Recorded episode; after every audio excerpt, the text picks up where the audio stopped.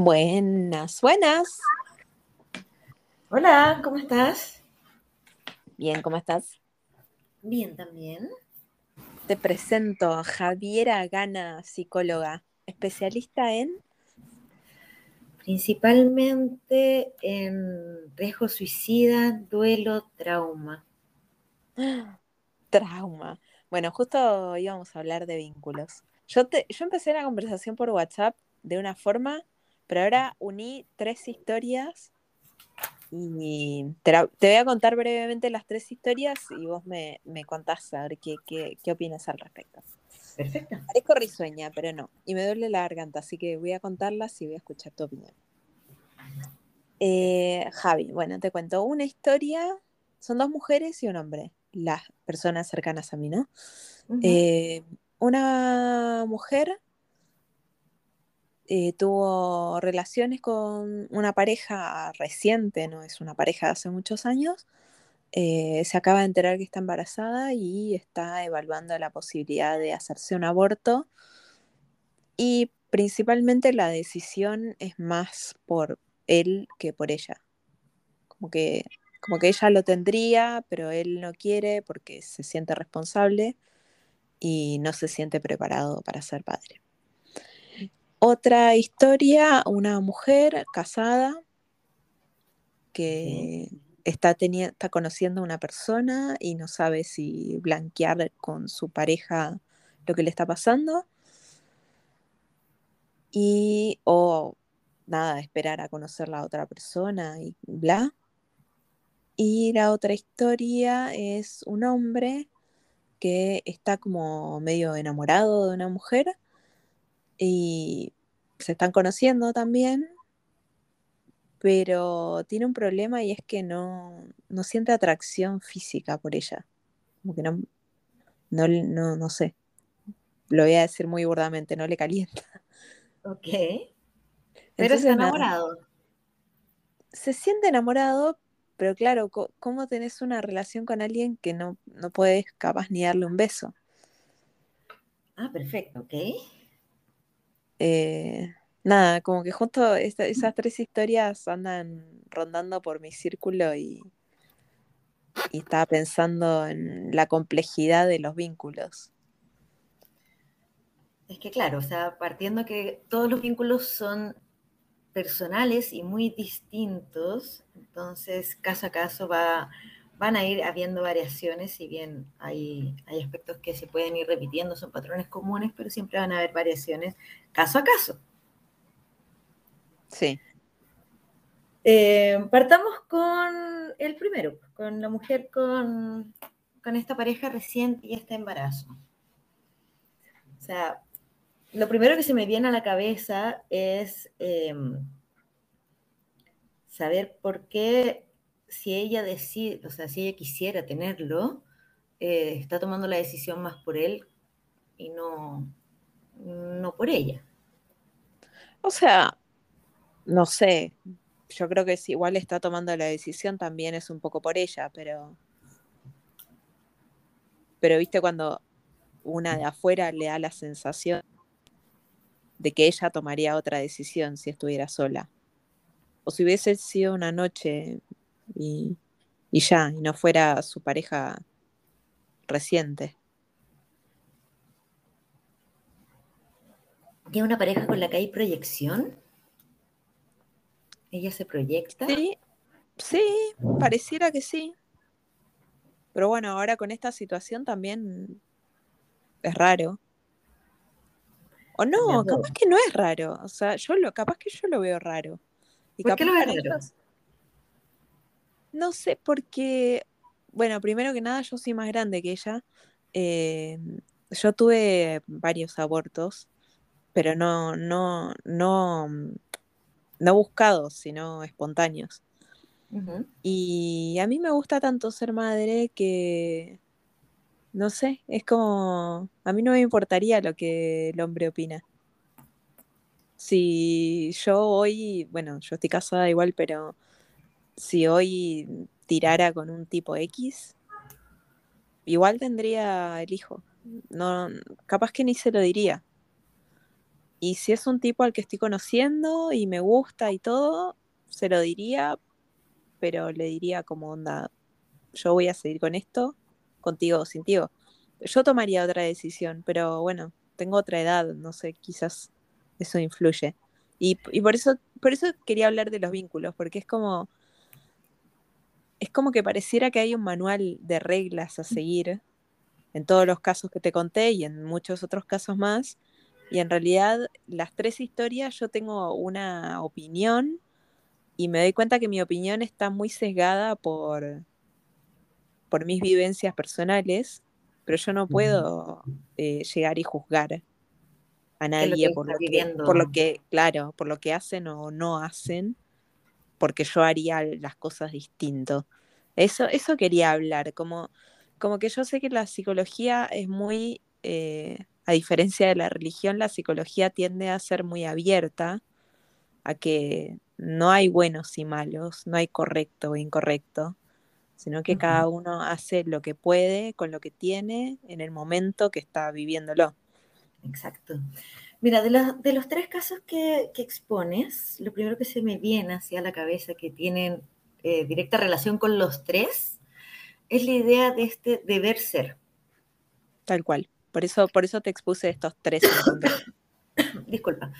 Em, que ya sea la sociedad, la crianza, la religión, la experiencia personal, etcétera, te dicta que uno debiera cumplir, como, como bien dices, ciertas reglas.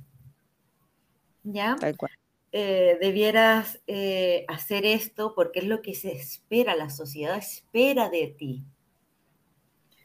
Pero seguir el deber ser termina siendo una carga brutal para uno, porque uno nunca puede cumplir con este ideal eh, además que está puesto desde un externo, no es algo que uno fue creando, sino que está puesto desde un externo que uno lo fue eh, interiorizando, pero no es una creación tuya. Eh, y este ideal te puede jugar muy en contra, porque tratar de estar siempre acorde a este deber ser hace que tu vida termine siendo un poco tortuosa. Sí, es que al final es como, yo, mi, mi, mi, mi lema, mi, mi, forma de vivir en general, capaz, bueno, no, no, no es la más acertada posiblemente, pero como tuve una experiencia muy cercana a la muerte, yo vivo y vivo muy intensamente porque, porque nada, porque sé, sé que nadie me va a devolver las experiencias que me perdí por eh, no ofender a otros, no por, pensar en los demás. Obvio, no ando por la vida cagándome en los demás, pero, pero sí creo que tiendo a tomar mis decisiones en base a lo que a lo que yo deseo en el momento que está pasando. Y eso te ha funcionado bastante bien.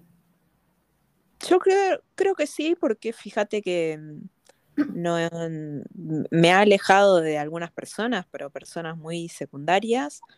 Eh, mis padres no dejaron de quererme, mis amigos no dejaron de quererme. Mm, me sigo mandando, me cagan, mandaba cagadas antes y me las mando ahora.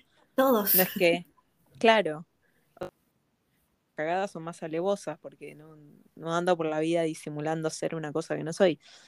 Pero mm, yo digo que en líneas generales me ha funcionado bien, porque sí, me ha mandado cagadas, pero si me muero hoy puedo decir que he vivido, he vivido bastante.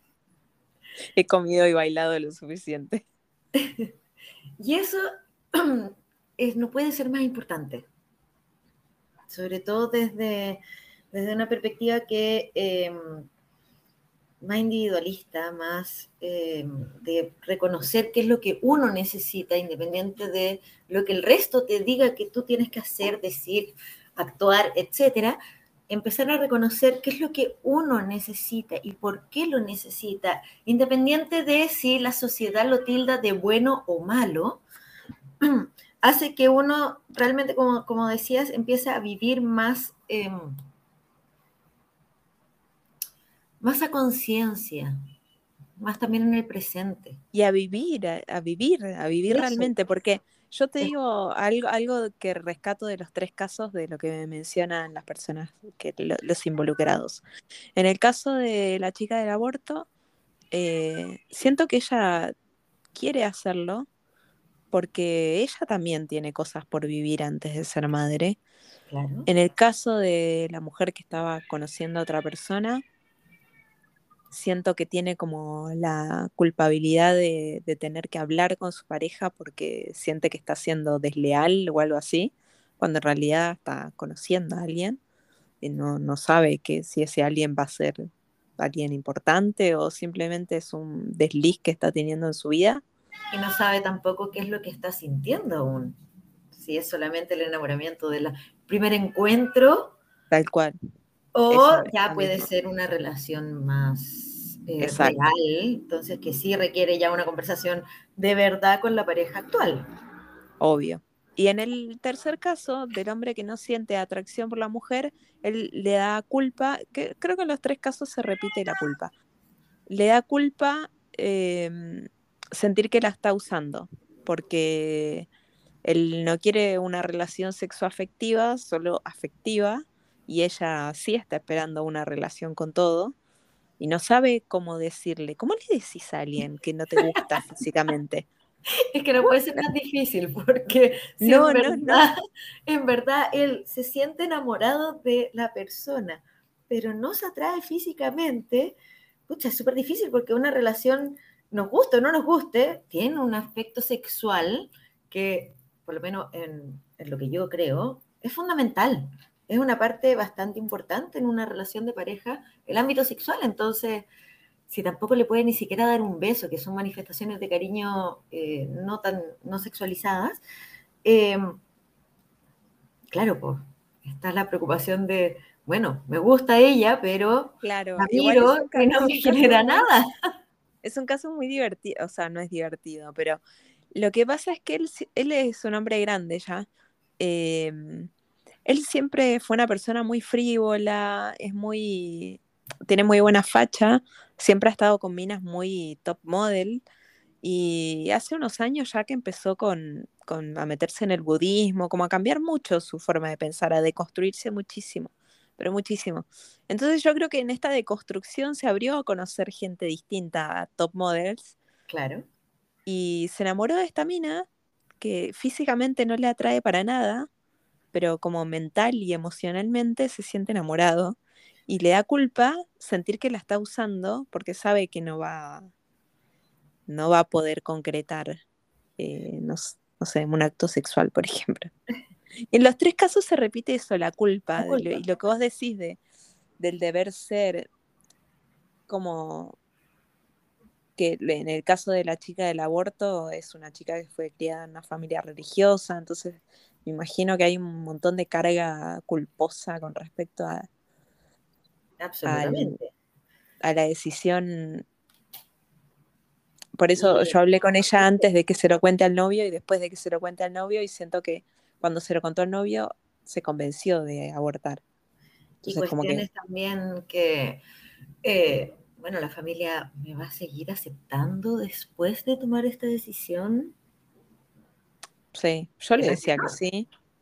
Yo le decía que sí, porque cuando tu familia, cuando tu familia te ama, trasciende los límites de la religión. Absolutamente de acuerdo, pero el cuestionamiento que uno por inseguridades propias se hace está. Y ahí está el miedo de poder tomar la decisión o no, de decirlo o no, porque eh, uno se pasa una película en la cabeza, pero tremenda, de todas las distintos escenarios que podrían llegar a pasar, que muchas veces son inmensamente peores de lo que realmente llega a pasar. Eh, por toda esta idea de, pucha, es que debería hacer otra cosa y me siento culpable por tomar esta decisión. Claro, como que a mí me enseñaron otra cosa, pero me que capaz que lo mal. Claro, sí. Y, esa enseñanza de, de, que no solo la religión, porque puede ser eh, aspectos también culturales, familiares, eh, generacionales, etcétera, pero que te digan que esta decisión, por ser distinta a lo que el resto de tu entorno piensa, está mal. Y eso claramente en uno genera eh, muchísimas inseguridades, muchísimos miedos eh, y te paraliza. Tal cual. Después. Estoy diciendo que eh, es como, pucha, con esta decisión estoy tirando por la huerta todo lo que he aprendido y todo lo que he vivido anteriormente. Que la verdad no es así, pero es el miedo que uno piensa.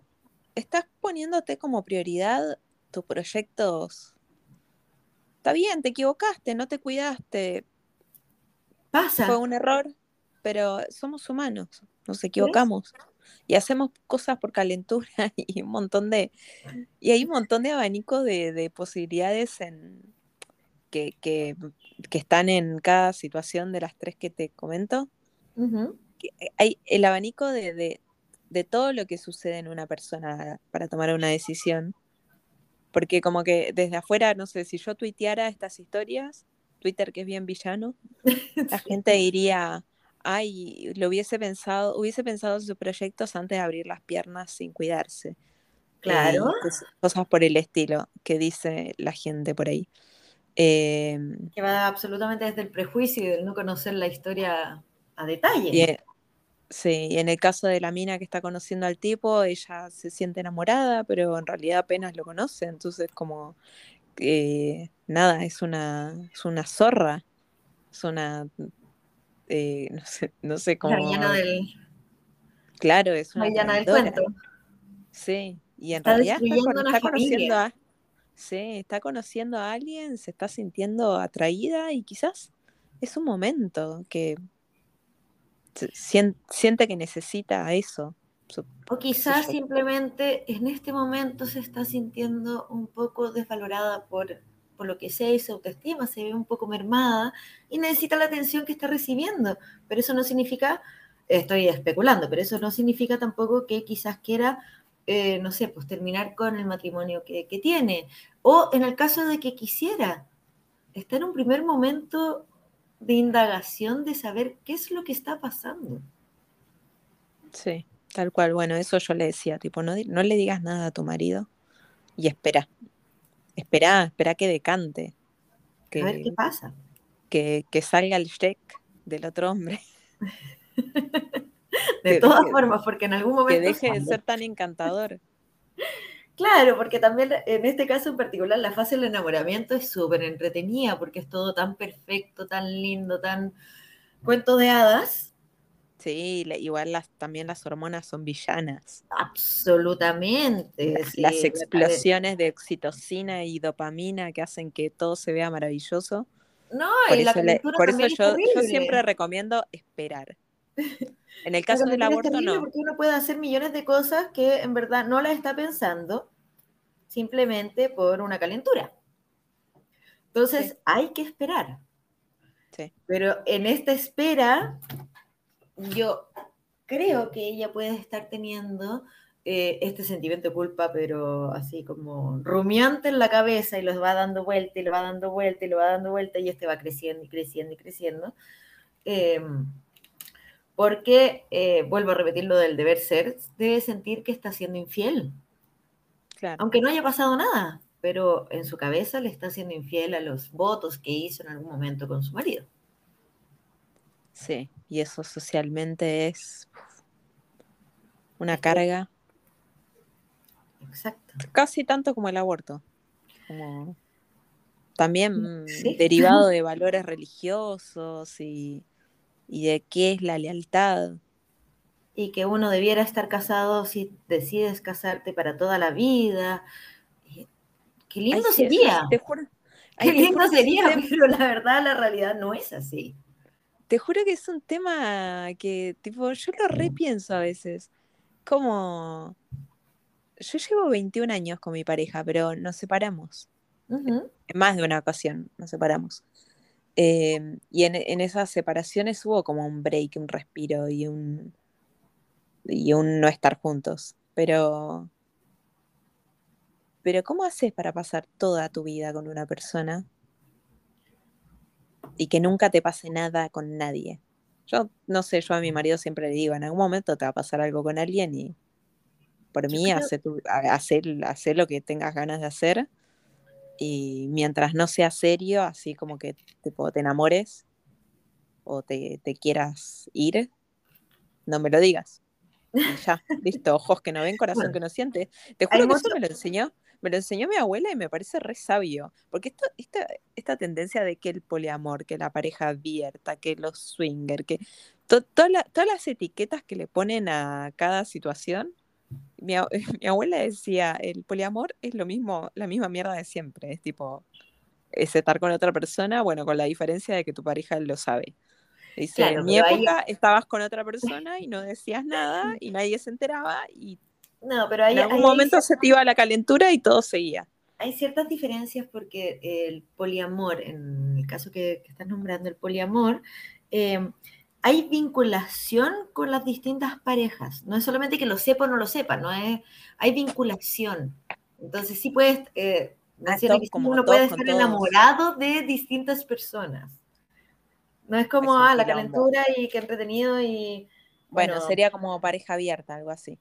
Claro. El poliamor me parece un bardo. Tipo, una a duras penas puede con una pareja. me imagino con tres. Quilombo. Sí. Pero hay, hay personas que le funciona terriblemente bien. No, está re bien. Estamos hablando de no juzgar, ¿eh? Yo me estoy, yo estoy riendo porque. Terrible Yo también, eh, el hacer malabares con más de uno, como que eh, es complejo. Sí, sí, sí. No, sé si yo podría en los tiempos, no sé, pero, pero es oh, algo que está y que funciona y, y claro, pero la sociedad te dice que eso no está bien. No, que, claro, que uno, uno tiene que ser. O sea, no pueden ser tres, tiene que ser uno. No, y tampoco en una relación, sobre todo el matrimonio de, larga data, eh, es imposible que en algún momento de esa relación no te pase que te llama la atención, te guste, te atraiga otra persona. Ya la decisión de eh, dar un paso más o no es tuya, pero, pero está más que comprobado de que te van a seguir atrayendo personas si uno no se vuelve un caballo carrera que tiene los ojos vendados y solamente mira para adelante.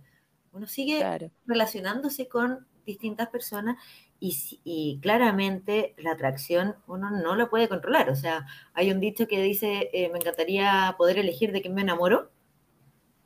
Sería todo tan sencillo. Sería, muy fácil todo. Pero yo, soy re pro, yo soy re pro de darle para adelante con la calentura y nada. Y ver qué pasa. Ser, discretos. Es lo que me enseñó mi abuela, ser discretos. Porque ojos que no ven, corazón que no siente. Y por eso, y ver qué pasa, ver qué es realmente esta, esta nueva relación que aparece. Es una relación, es una calentura, me gusta, me atrae, me siento bien yo, pero en verdad podría ser cualquier persona que tenga al frente pero es lo que me hace sentir a mí. Entonces, ¿qué hay detrás también de eso? Porque eso habla de, ok, es que me enamoré de una nueva persona o la verdad... Pues, claro, bueno, ahí ya son palabras mayores. Exacto, pero también puede, puede estar la posibilidad de, pucha, ¿sabes qué? Me sentía un poco, em, qué sé yo, fea o descuidada en, el, en la, la, relación, entonces esta persona que, pucha, que me daba flores y me tiraba piropos y todo ese tipo de cosas, hizo que sintiera algo distinto. Pero eso tampoco quiere decir que, eh, que era romper el nuevo amor de tu vida. Exacto. Entonces, por eso es importante, como yo creo que es importante también eh, ver hacia dónde van las cosas en los tres casos. Porque en el, en el último caso del hombre, del hombre que no siente atracción, Claro, él estaba, por lo que me estás contando, él estaba acostumbrado a otras cosas, a un estándar muy distinto, a esto de eh, vivir en base a la imagen que uno tiene. Sí, mucho. Eh, y claro, con esta transformación que tuvo, con este em, cambio radical que tuvo, que empezó como ya a mm, mirarse un poco más hacia el interior, se le están rompiendo todos los esquemas. Entonces quizás sí, eh, esta persona la trae y en verdad se está enamorando de la persona y quizás en algún momento le podría llegar a traer sexualmente eh, esta chica, eh, a pesar de que no la encuentre bonita, por ejemplo, ¿ya? Puede llegar a pasar, pero eso solamente hay que ver el tiempo. Claro, es como, bueno, en, este momento, el caso del abuelo, todos los... Dime, perdón, disculpa. No, nos tapamos. Digo, no, en el caso del aborto el tiempo es fundamental, pero al revés, como que hay que actuar rápido. Pero en los otros dos casos, tipo, el, el uno, la persona cercana a mí por lo menos, está sintiendo que, que, le puede llegar a hacer un daño al otro, pero no lo vas a ver si no espera, si no espera a ver qué pasa. Porque puede ser que terminen siendo increíbles amigos.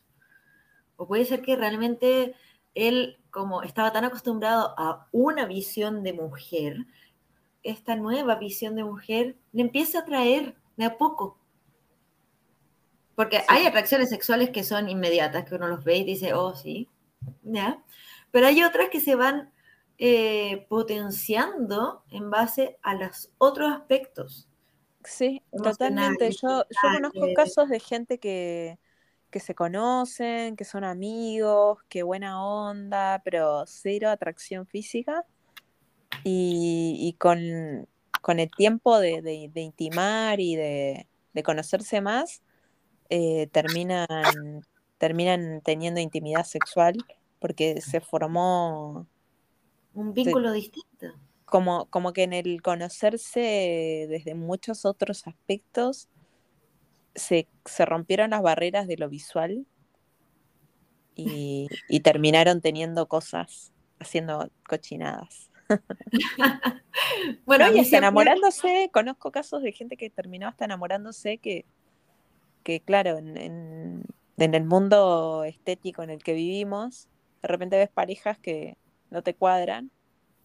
Y esas parejas nacieron capaz de una amistad y de, de, una relación justamente así, en la que uno de los dos no sentía atracción, pero se entendía muy bien, se llevaba muy bien. Si al final una pareja... Se fue transformando la relación.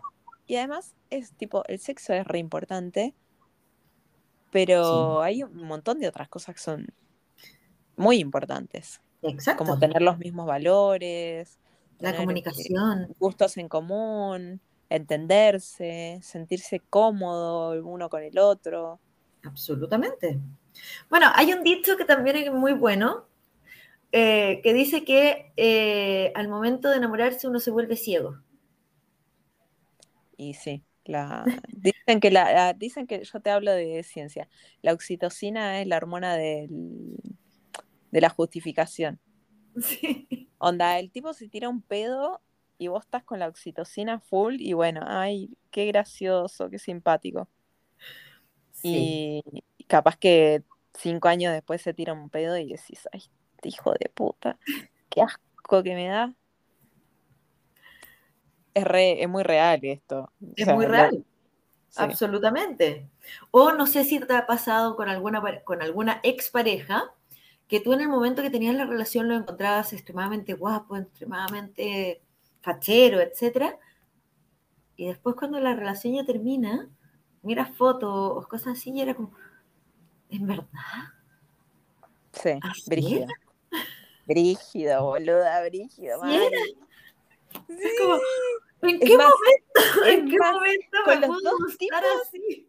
Con los dos tipos más tóxicos que tuve, porque no, yo no tuve muchas parejas, eh, de las pocas parejas que tuve, con un par tengo muy buena relación, como que andan muy buena onda y todavía me siguen pareciendo atractivos, pero no, no, no, no sé cómo explicar. No, me parecen, me, parecen lindos, pero no me... No, me, no es la misma visión que uno tenía cuando ya, estaba probé ese restaurante y no me gustó. claro. Eh, pero para los dos tipos más tóxicos con los que estuve, onda, los que más daño me hicieron emocionalmente, los miro y digo, concha de su madre, qué feos, hijos de puta. ¿Qué hechizo me tiraron? ¿En qué momento? ¿Qué ¿En qué momento le vi algo? Sí, sí, sí, sí. No, pero en general, digo, justo los dos más tóxicos, porque viste que tienen, cuando uno dice que es tóxico es porque es una persona que te hizo mucho daño, una persona que te hizo mucho daño es una persona con capacidad de manipular. Las personas con capacidad de manipular son muy encantadoras y pueden ser muy feos según reglas hegemónicas, pero Pero muy tienden a- encantadoras. tienen, tienden a engancharte. Lo Sí, cual hace, lo cual hace que cuando una se recupera sea doblemente doloroso. Porque sí, tipo, encima de que me hizo mierda psicológica, económica y en un montón de ámbitos, el hijo de puta era feo. Sí. Bueno, pero ¿quiénes somos nosotros para juzgar? Yo estaba hablando de no juzgar y, y- No, pero es que pasa, porque uno termina viendo eh, de forma muy distinta a la persona cuando eh, involucra otro sentimiento. A eso, a eso íbamos. eso, Con eso. eso. Muy bien, muy bien, Javiera, psicóloga. Eh, uno al, al estar involucrado con la persona, uno tiende eh, a minimizar aquello que quizás no te gusta por exaltar aquello que realmente te gusta más. Tal cual. Exacto, sí, porque, no sé, es como la forma en que te hace sentir esa persona, la forma en que te toca, la forma en que te habla, que no La tienen que ver que con conectan. cuestiones estéticas. La forma en que pueden pasar horas hablando por teléfono, por ejemplo. eh, o, qué sé yo, la forma en cómo te hace reír. que Sí, no tiene nada que ver con lo estético ni con lo visual, pero que sí van haciendo más atractiva a la persona. sí, o cómo sentís que te entiende en momentos capaz que, no sé, que en- Bueno, a mí me pasa con mi marido, que él conoce lo peor de mí y, y él aún así me elige. Exacto. Y eso me, eso me parece tremendamente atractivo, porque de verdad, yo creo que nadie o casi nadie en el mundo conoce mi peor cara como él. Y aún así todos los días te elige, por más que unos días te quiera matar, otros días te adore, pero te sigue eligiendo a ti. Sí, sí, sí. Eso, eso me parece como re conmovedor de, de- del amor. eso te lo aseguro que el aspecto físico en esa elección es mínimo, tiene la mínima relevancia. Te elige Sí. por quién eres, por cómo son juntos, Tal cual. Sí. no por Ah, No solo, no solo ha visto lo peor de mí en el, en el sentido de, de mi personalidad, sino que, nada, me ha visto con el maquillaje corrido, enferma, pálida, si- sin peinar, con el pelo teñido de cualquier cosa. Me ha visto con tant- tantos años, me ha visto muchas facetas.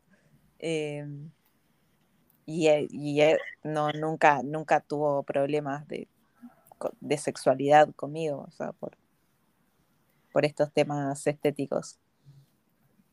Pero por lo Eh. mismo, va, va, a ver, tanto en los tres casos, un factor que hemos logrado sacar es el tiempo. En el primero, lamentablemente, el tiempo es biológico. Y Entonces sí, la decisión hay que tomarla lo hay que antes tomarla rápido. Claro, porque eh, aquí sí tienes un, un relojito que te está diciendo, ok, hasta- se acabó el tiempo. ¿Ya? Si no tomas la decisión, se acabó el tiempo. Em, pero los otros dos, el tiempo también es muy importante. Porque si toman una decisión y después se están arrepintiendo de eso, eh, por no haberse dado el tiempo, en ambos casos, eh, al final va a ser algo que va a terminar pesando. Sí, viste que hay mucha frase que dice que más vale arrepentirse de lo que hiciste que Sí. cuestionarte toda la vida qué hubiese pasado si. O sea, es que los, los what if, los que hubiera pasado si, son terribles. Son terribles. Bueno, no, no me ha pasado porque yo creo que yo creo que hice todo. Pero son, son muy terribles. No, mentira, no, hice todo, no hice todo. He, tenido, he tenido oportunidades con hombres que me atraían mucho, mucho, mucho, pero por esta cosa del matrimonio y qué sé yo, no hice nada. Y está la pregunta de qué hubiera pasado si. Sí, sí, alguna vez lo pienso, pero no, no, no me pesa tanto tampoco. Ya. Pero hay gente que le pesa muchísimo.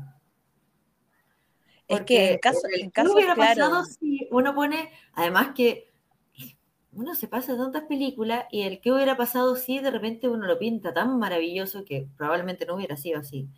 Pero uno lo pinta así como que hubiera sido todo perfecto, que hubiera sido esto, que aquella, que bla, bla y que uno no tiene cómo comprobar eso. Porque ya perdiste, se fue. Ya está, sí. Ya está. Entonces ya, no, hay forma de comprobarlo y siempre va a estar ese, bueno, ¿y qué hubiera pasado si? yo creo que hay que darse contra la pared. Porque es como. yendo al, a la alimentación, por ejemplo, en el caso de la chica que quiere abortar, eh, si ella no se siente preparada para ser madre, siente que tiene otros proyectos y que, y que esto le, le, corta todo su proyecto de vida, pienso que tiene, tiene que abortar y tiene que seguir con sus proyectos, porque si no, va, el niño va a cargar con, va a cargar con un peso tremendo. tremendo y que un trauma y seguro que ya lo, va desarrollando por la culpa que le vas a otorgar a ese niño de por tu culpa no, hice todo eso. Sí, yo le decía, si vos lo tenés, seguro que lo vas a amar. Sí. Pero también lo vas a culpar de todas las cosas que no hiciste. Exacto. Y eso es, un humano no merece nacer así. No. No, no, yo, yo, siento que somos de generaciones que mm, quizás nuestros padres no se cuestionaban abortar y muchos de nosotros hubiésemos sido abortados y, crecimos con el peso de, de, ser hijos no deseados. Claro.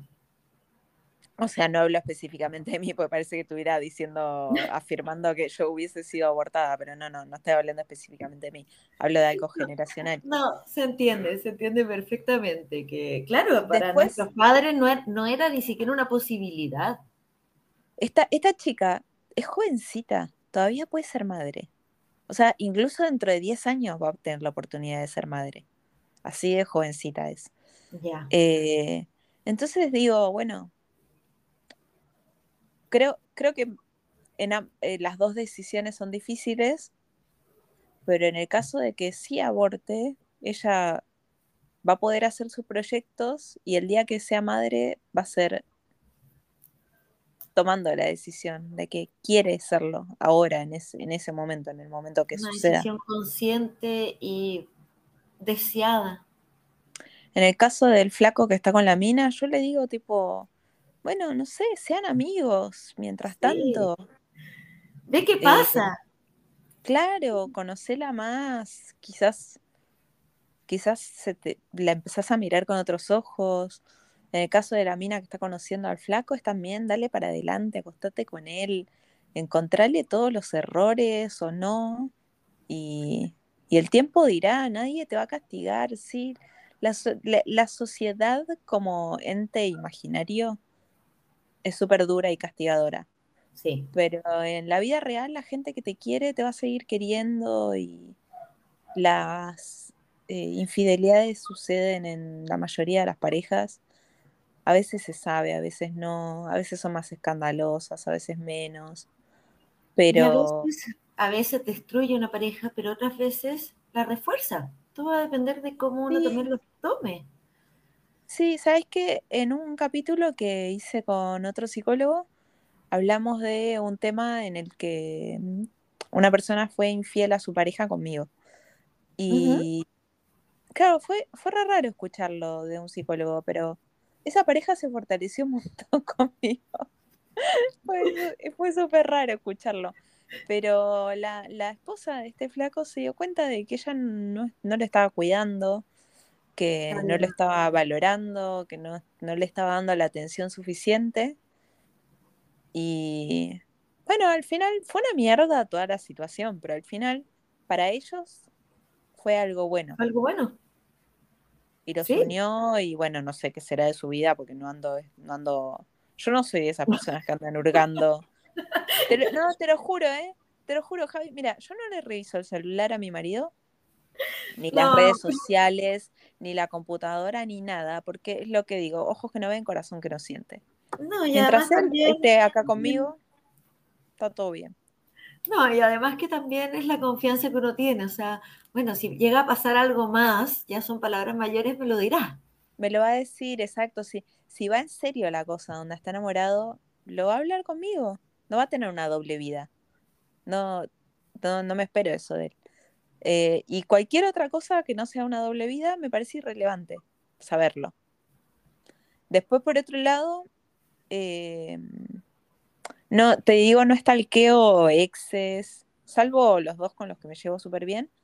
Eh, no, no, no busco gente del pasado para ver qué, en qué, están, su vida. incluso, incluso ex amistades. Ni siquiera tienen que ser hombres, mujeres también. Amistades que, que terminaron mal, terminaron una pelea, en un malentendido. Capaz ahora pienso, uy, sí, la verdad que no era para tanto, pero tampoco las busco porque es como ya está fue, parte del pasado y no, no están en mi vida hoy. Yo también soy de esa filosofía, de, de aquello que ya dejó tu camino, ya no está en tu vida. Ok, no les deseo mal a nadie, pero ya no están. Claro, y aparte, ¿Para qué estar pensando? ¿Qué estar mirando qué es de la vida de tu ¿Qué le ha pasado? ¿Cómo, ¿Cómo están viviendo? ¿Para qué si ya no es parte de mi vida? Claro, serán felices, no serán felices, ¿qué te importa? Ya está, ya la, la, misión que tuvieron en tu vida ya pasó. Exacto. Pero hay, hay gente que hay gente que vive pendiente de, ex, de, pero de exes de hace muchos años. Es que hay gente que vive pendiente también del pasado. Y yo creo que ahí ah. volvemos, volvemos al tema de ¿qué hubiera pasado si? Entonces, claro, y, esa pregunta yo creo que la tienen tan vigente que tienen que estar pendientes de, eh, de qué está pasando con aquellas personas de su pasado para poder eh, como calmar un poco la ansia de esa pregunta sin respuesta. Sí, también las, las parejas que revisan, dicen, hay, eh, no, hay un meme que decía el otro día como, mi marido dejó el celular desbloqueado y se fue a duchar, una cosa así. Como creo que me está dando una señal. Y es como, no, hermana, dejó el celular desbloqueado y se fue a duchar. Punto. No, Nada más. No, no, te está invitando, él no te está invitando a que lo mires. No, además hay, gente, hay gente, es como, yo siento que el que busca encuentra. Exacto, te iba a decir exactamente lo mismo. Mientras uno ya empiece con la idea de voy a encontrar algo, vas a encontrar algo. Sí, yo a mi hermano una vez le revisé el celular, eh, retóxica yo. Eh, mi hermano estaba separado y andaba con muchas minas y yo le, o sea, se lo revisaba con su consentimiento, no es que se lo revisaba a escondidas. Yo le leía los chats y había chat de minas que le decían tipo, eh, hola gordito lindo, ¿cómo estás? Y son minas que son amigas de él. Sí. yo, yo fuera su pareja, leo ese saludo. Yo que soy su hermana, conozco a sus amigas, hay amigas que no conozco porque ya mi hermano es un adulto, no conozco a toda la gente con la que se vincula. Yo, es su pareja, leo ese mensaje y dejo la cagada. Exacto, porque pienso. Hola, gordito lindo, ¿cómo amaneciste? Y en verdad, o no sé, pues que encuentras un chat que dice algo como, eh, ay, qué rico haberte visto ayer. También. Uno se pasa el rollo de, ¿qué pasó? Todo. No, no, no, en la calle, así. Mira, a, mí me pasó, a mí me pasó algo re chistoso. Eh, mi esposo deja, estábamos en, en una, tenemos una barra en la cocina, en la de Santiago. Eh, hace, hace pocos meses fue. Eh, teníamos invitados, entonces estaba como, estábamos como medio apretaditos en la barra, y él apoya su celular con un WhatsApp abierto al lado de mi vaso de agua. Y por reflejo miré la pantalla. Tipo, había WhatsApp abierto. Curiosa. ¿Qué? Un igual es curiosa. pero, pero tenés tipo un WhatsApp abierto, de, aparte decía, Mariela, ves una foto de una mina y te pone el celular ahí al lado de tu vaso de agua, onda, enfrente a tus ojos. Y nada, miré la pantalla y lo único que se veía es que él le responde con un corazón gigante. Ay, no, Dios, yo nunca reviso el celular. Y es como que decía, Genon, tipo, te lo puso enfrente, no, no, no debe ser nada, tipo. Claro. debe ser como cuando pones like a una respuesta. Pero aún así, boluda, estuve todo el día traca, traca, traca, traca, traca. Me puse a mirar sus redes sociales y seguía alguna Mariela. en face, me metí a Facebook, no no uso Facebook, me metí a Facebook a ver si seguía alguna Mariela una Mariela lo seguía a él y nada, no encontraba ninguna Mariela por ningún otro lado. Y en un momento le dije, le dije, dije, ay mi amor, perdóname, te juro que me muero de la vergüenza, pero si no te lo pregunto me va a comer el cerebro. Sí. Le dije, cuando estábamos almorzando, apoyaste el teléfono al lado de mi vaso de agua y había un WhatsApp abierto con una tal Mariela y lo único que, lo único que vi es un corazón gigante en respuesta tuya. Vos le estabas respondiendo a ella algo con un corazón. Y digo, no quiero preguntarte, pero si no te lo pregunto, me va a estallar el cerebro. Y no le mira, fíjate que no le revisé el celular, se lo dije abiertamente. Le dije, ¿sabes qué? Lo tenía enfrente a mis ojos, me dio intriga. Ah, era una boludez, le estaba le había mandado a hacer una taza para regalarme para el Día de los Enamorados y la mina le mandó una foto de la taza y él le mandó el corazoncito de vuelta. ¿Viste? Pero, ¿viste cómo una boludez en la cabeza de uno puede ser terrible? No, uno se empieza a generar y generar y generar posibilidades no, y películas, porque uno reyenta. Uno reyenta, ¿sí? uno se genera películas y con todas las posibilidades. Aparte, ponele el qué rico verte hoy. Capaz fuiste al supermercado. Mira, me imagino una situación. Fui al supermercado, el otro día me crucé con un ex compañero de colegio, de tipo, no lo veía desde que tengo 10 años más o menos. Sí. Me lo crucé. Nos abrazamos, ¿qué tal tu vida? ¿Todo bien? Ta, ta, ta, ta. Él después me escribe por Instagram, qué rico verte hoy. algo parecido fue, tipo, que me encantó verte hoy, una boludez así. Claro. Eh, está muy linda, me encantó verte hoy, una cosa así, te lo juro, ¿eh? Se me vino a la mente esa conversación que fue un mensaje por Instagram. Bueno, a mí yo igual mi WhatsApp, mi WhatsApp no se lo doy a nadie, pero tipo, imagínate, imagínate a mi marido revisando mi celular. Por eso, Instagram. A mí me pasó que no. Un flaco que me pone, qué linda, qué linda que estás, me encantó verte hoy. Y fue tipo un compañero de colegio que lo vi dos minutos en el supermercado. A mí me pasó que yo me encontré con un amigo que no veía hace 15 años más o menos en la calle. Y la conversación tiene que haber durado tres minutos. Oye, Javi, que no sé qué cosa, que, que ya, oye, ¿cómo estás? ¿Y en qué estás? Que bla, bla. Nada más que eso. Y, pucha, mi respuesta fue mandarle un mensajito, qué rico verte. Sí. Y la polola sí le revisaba el celular. Y, y, y tóxica, tóxica. bueno, ya es ex polola, pero vio este mensaje y quedó, pero ya Troya, ardió Troya. No, qué horrible. Ardió Troya. Y además que era un, un, WhatsApp que no tenía historial, porque era hace 15 años que no nos veíamos, la primera vez que compartíamos WhatsApp. Entonces lo único que salía era que recoberte hoy. No, no, no. Por eso no hay que revisar Y fue alguien que me uno... encontré en la calle. No, y aparte es lo que te digo, yo creo que el que revisa es porque está, está buscando encontrar algo, y si estás buscando encontrar algo es porque estás buscando conflicto. Y vas a encontrar algo, porque eh, sobre todo con estas redes sociales que uno principalmente escribe, en la escritura muchas veces no se ve la intención que hay atrás no está la entonación, no está... O a veces alguien te dice qué linda que estás. Claro. Y vos amablemente le decís gracias. Gracias. Y nada más. nada más. Y capaz que un tipo muy celoso, viste, no sé, te manda a bloquear. Yo me acuerdo un ex de una amiga mía que estaba todo el día mandándola a bloquear gente en Instagram. Hombres. Por, Diste like. Amigos. No, amigos, amigos de toda la vida que le ponían tipo diosa en las fotos. Pero algo muy eh, acá en los pueblos, en los pueblos tenemos costumbre de tener amigos desde el colegio de toda la vida.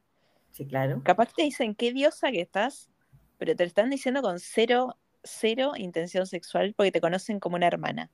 Sí, y porque eres su eh, amiga, sí. Te han sostenido la cabeza en el water vomitando cuando eras adolescente. Les has vomitado encima de la ropa. Te conocen mucho y capaz que te ponen qué, qué diosa, cosas así. Y un tipo celoso se vuelve loco con eso. Exacto. yo pienso, conmigo un tipo celoso, nada, femicidio. es gracioso, pero no es gracioso. Pero. Es gracioso porque no, yo soy muy amiguera, yo soy muy amiguera, soy muy simpaticona, soy muy jocosa. Si me agarras para el hueveo, prendo y me da lo mismo si sos hombre o mujer. Entonces, nada, como que tengo un montón de conversaciones con seguidores donde me estoy cagando de risa de opiniones sobre mi culo. Viste que yo siempre pongo mi culo en, la agenda sin filtro. Y hacen, le, hacen odas a mi culo. Y yo me recago de risa y se los refestejo. Y, y, eso no, para mí no, nada, no tiene ninguna, ningún peso, qué sé yo. Y ninguna connotación tampoco. Y sé que para mi pareja tampoco. Por eso no, no me, no sé, yo no podría estar con una persona celosa. Sí, yo creo que tampoco. O sea, hay un nivel de celosía que es normal, como lo que tuve enfrente. Sí, sí, sí. como me mató la intriga. Eh, es un nivel de celosía normal. Pero. Además que la copucha. Si está el celular ahí, uno no puede evitar no verlo. No, yo, mi marido deja el celular acá todo el tiempo. No, no, no, si está por eso abierto cuando te lo dejo al frente de tus ojos. Ah, claro, pero, porque la pantalla, estaba, literal enfrente a mis ojos. Por eso, los ojos se van, no. no, es que aparte ves un corazón y una foto de una mina, sí, obvio, se me fueron los ojos. Pero no, él deja su celular desbloqueado acá arriba de la cama y nunca lo, no, lo mira, no lo miro, pero te juro, te juro por mi hija que no me interesa lo que haya en el celular, porque es lo que estamos hablando si uno se pone a mirar, algo va a encontrar. Y si, si te pones a mirar, es porque estás buscando encontrar algo. Y si estás buscando encontrar algo, es porque en el fondo vos sos la que está buscando tener conflicto con tu pareja. Exacto. Es como te estás saboteando, estás buscando echarle la culpa al otro. Y en realidad vos, sos la que está buscando conflicto, Porque sí. Porque tú tienes un conflicto con algo y no lo quieres reconocer, entonces es más fácil que Oh, pues, capaz que vos estás hinchada las pelotas de tu pareja y en vez de hacerte cargo y decir, tipo, me quiero tomar un tiempo, me quiero separar, cualquier cosa. No, es a ver. más sencillo. busquemos qué cagada se pudo haber mandado para culparlo a él y terminar separándome. Absolutamente. Absolutamente. Bueno, por siempre, eso siempre, la culpa, siempre la culpa presente, ¿viste? Es que y la el no hacerse cargo Y el no hacerse cargo de las decisiones, el, en los tres casos que te expuse, las tres personas se sienten culpables y no deberían, porque están hoy, por lo menos hoy, están haciendo lo que sienten. Y no está mal hacer lo que sentís. Absolutamente. O sea, la idea es siempre hacer aquello que sientes, porque es lo que real. Es lo no que. te estás cagando a nadie. Va, por lo menos. Pero la culpa, la mirada no te estás cagando a alguien. Cagarte a alguien es no sé, robar plata, eh, esto, la gente poner que tiene una doble vida, onda tiene hijos y toda una familia aparte, eso ya me parece igual un poco mucho. Eh, también por el daño que le vas a provocar a tus hijos, ¿no? Exacto. Pero creo que en los tres casos no están haciendo ningún daño real a nadie. Entonces no veo, no, veo por qué, no veo por qué tanta culpa. Porque la culpa también es intrínseca a, todos. Es parte del ser humano, es parte de tener culpa. ¿Ya? Y, ¿y por qué? Porque uno nunca puede cumplir con los estereotipos que nos plantearon que debían ser. Y al, cuando uno se cae, dice como, oye, pero... Es que no podemos cumplir los estereotipos porque no somos robots. Exacto, pero por eso, cuando uno se cae, ahí es donde está la culpa. Y a lo que voy es que cuando uno se libera de ese deber ser, de ese, pucha, ¿sabes qué? No sé, yo a mi edad debiera estar casada con hijo, que no sé qué cosa, ni por si acaso, o no, a cierta edad no te debiera vestir así, o qué sé yo, o el caso de la mujer casada es que no, es que es imposible porque estás casada tener ojos para otra persona. Todos esos que te lo imponen, al mandarlo un poco al carajo y decir como, ¿sabes qué? Me aburrí. No lo voy a poder cumplir. Es el momento en que uno se libera. Es el momento que uno realmente empieza a vivir su vida. Exacto, porque nadie más va a vivir la vida por vos. Y la culpa es un sentimiento muy inútil. Uno puede mandarse una cagada y, ok, te mandaste una cagada, aprendiste algo. Pero sentir culpa es como, yo me remito mucho a la bulimia. No sé, te comiste, te excediste con, el otro día yo estaba con el helado, abrazada del tarro de helado, comiendo. Eh, ¿qué, sentido tiene sentir culpa? Ya está, ya, te comiste el helado, el helado no me va a matar. Las hormonas hicieron una fiesta de insulina dentro de mi cuerpo, pero listo, ya está, no tiene sentido sentir culpa. Pero es que estamos en una sociedad muy, muy inútil pero es un sentimiento muy inútil, hay que despojarlo. Absolutamente, pero por hay eso que despojarlo de la humanidad. En una sociedad muy culposa, muy, muy culposa. O sea, Latinoamérica en sí es muy, muy culposa y que eh, todavía como que no, no, entendemos que, em, en genérico, sí. que en verdad el tiempo que ha ido cambiando muchísimo, muy rápido, ya no es lo mismo que hace 20 años atrás, ya no se puede esperar tampoco lo mismo que se esperaba hace 20 años atrás de las personas. Y la religión, la sociedad machista, que dice qué cosa, que bla, bla, todo eso hace que seamos una sociedad muy culposa. Y hasta que no mandemos al carajo la culpa, porque como dices tú, no sirve para nada, eh, no, siempre que no estés haciéndole daño a nadie, pero daño real, daño real. Eh, creo que no, tiene sentido sentir culpa, sean libres, cerremos porque ya vamos por la hora, pero eh, nada, como invitar a la gente a liberarse un poco. Porque nadie te devuelve lo que no viviste. No, y sentir culpa en un momento no está mal. Es súper normal. Pero que esa culpa no te carcome. no somos robots, pero. Por eso, que esa culpa no te carcome, que esa culpa no, no te em, no te haga cuestionar todo. Sino que, ok, me equivoqué. Eso, me equivoqué. Claro, Puedo culpa ya, me equivoqué, ok, es momento de rectificar, de pedir perdón, de seguir adelante, de lo que sea, pero soltar esa culpa. Sí. Bueno, y eh, por último, aprender, no sé. Exacto. Aprender para una próxima ocasión similar, saber que este camino no, no tuvo un final feliz, entonces mejor no meterse por este camino. Eh, pero hay otros casos como cuando te comiste el helado que nada, ya está. ¿Lo disfrutaste? Sí, listo, quédate con eso. ¿Lo disfrutaste? ¿Te gustó? Sí. ¿Lo pasaste ah, bien? Sí. ¿Estaba rico? Ok, perfecto. Déjalo. Ya mañana quizás, bueno, eliminar un poco el azúcar. a la, mujer, para, A la mujer casada que nos, está, nos va a escuchar seguro, eh, comételo al helado. Por favor. Comételo, sácate las ganas. Sácate las ganas. Sácate las ganas. Porque a lo mejor puede que sean solamente de sus ganas. Sí. Sí, yo repienso eso, te juro, pero de nada. A mí, a mí la gente me cuenta todas estas cosas, pues saben, yo soy cero juiciosa en el sentido de que esto, de que pienso que somos humanos, de que nos toca vivir situaciones y hacemos lo que podemos en la situación que estamos. Y estamos para equivocarnos no, no, existe el bien y el mal, salvo casos extremos en donde vas a provocar un daño muy real. Pero en estos tres casos no creo que vayas a provocar un daño muy real. No.